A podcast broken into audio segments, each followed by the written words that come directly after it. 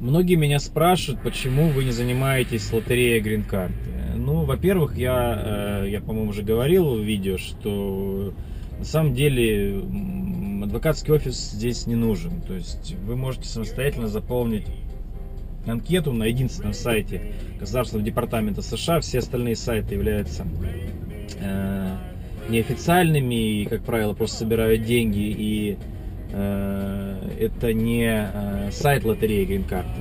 Вот. Есть отдельное видео про мошенничество с этими сайтами, посмотрите его и пользуйтесь только сайтом Государственного департамента США.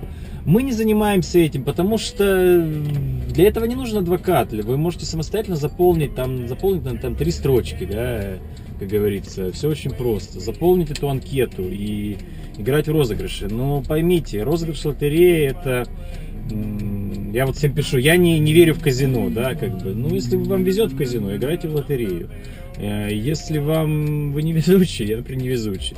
Что в нее играть? Как бы один процент там выигрывает, ну для России один процент из тех, кто играет. Это вот последняя статистика, да. Вот. Э, ну, конечно, кто-то входит в этот один процент. Ну, например, там, у меня есть один знакомый, правда, он с Украины, парадокс.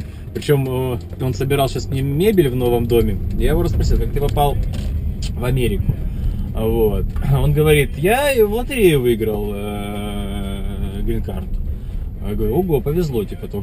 Мало того, говорит, когда разыгрывались эти квартиры бесплатные, да, я уже рассказывал про квартиры, что если ты в Америке имеешь маленький доход, э, или если ты политический беженец, то ты можешь претендовать на бесплатное жилье. Говорит, я еще квартиру, говорит, лотерею выиграл здесь. Вот, поэтому, ну тут тоже, раньше как-то вообще очереди были, сейчас вроде какие-то есть и очереди лотереи, я, честно говоря, не узнавал. Ну, я тоже рассказывал историю Володи, который живет в Манхэттене, в прекрасном районе, тоже в бесплатной квартире. Вот. Поэтому вот везучий человек, который мне собирал мебель, да, он, он два раза выиграл. Ну, очень, я, кстати, с ним вот рассказывал, мне, пока ехали, ну, я в Бруклин вечером отвозил, вот, и рассказывал мне свою историю. Вот, говорит, ну вот кем бы я там работал, говорит, он с Хмельницкого, с, э, с Украины. Ну что, ну мебель бы собирал, ну какая у меня была бы там зарплата, ну какая-то там минимальная. А здесь, говорит, я там, в принципе, тоже занимается он тем же самым, как бы, ну, сборщик мебели, но у него, говорит, у меня очень высокая зарплата. То есть я там, а у него один сын остался там, на Украине, второй переехал с ним. Ну, там, семья уже не захотел уезжать. Вот. Хотя, говорит, сейчас подумывает все-таки. И э, говорит, я даже тут машину там покупал, там сыну помогаю. То есть все, все, все деньги отсюда, как бы. Ну, мы довольны. Поэтому, ну, такой, конечно, любознательный человек, очень интересный человек. Много, много, знаешь, советов таких дает таких жизненных. Делай так-то, делай не так. Замечательные люди, конечно, живут в Америке. Так, еще раз повторюсь, что я делал уже видео, что должны, вы должны быть сильной личностью, чтобы уехать. То есть, почему э, самая процветающая страна мира, да, Америка сейчас, как бы?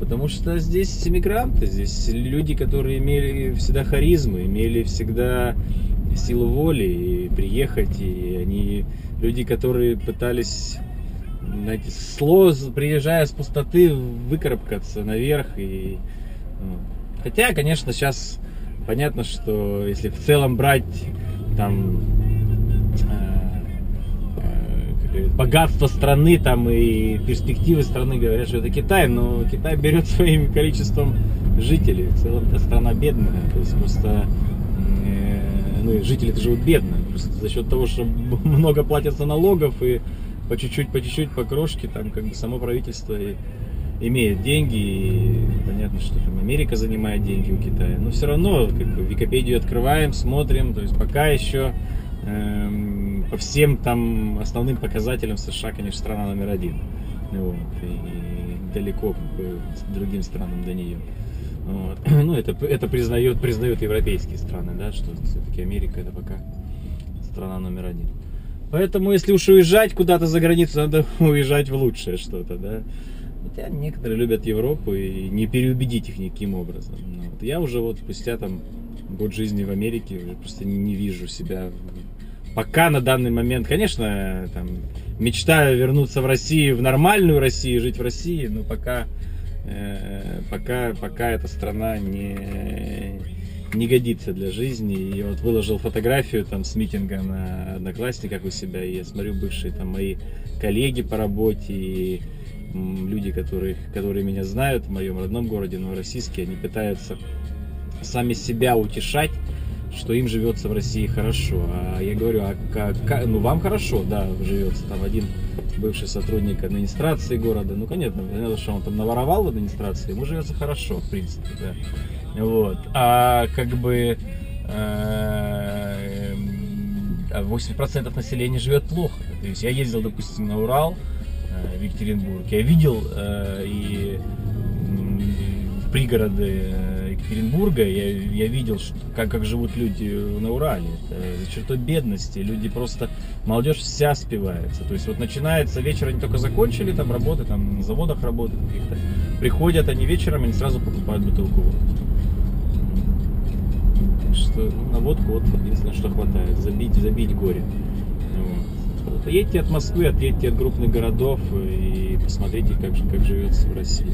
И здесь едешь по трассе, красота, чистота, травки, покошенная травка.